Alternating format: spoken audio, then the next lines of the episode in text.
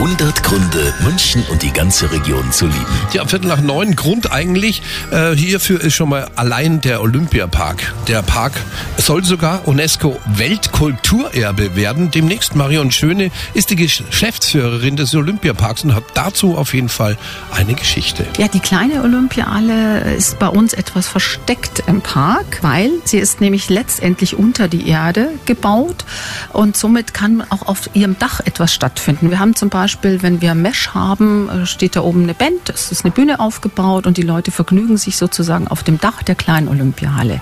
Und letztendlich ist das, glaube ich, auch eine ganz einzigartige Halle, weil die gibt es so sicherlich nirgends auf der Welt. Nee, nur bei uns in München. Und seit heute ist ja wieder Munich Mesh und die kleine Olympiahalle wird dann quasi zur Bühne. 100 Gründe, München und die ganze Region zu lieben. Eine Liebeserklärung an die schönste Stadt und die schönste Region der Welt.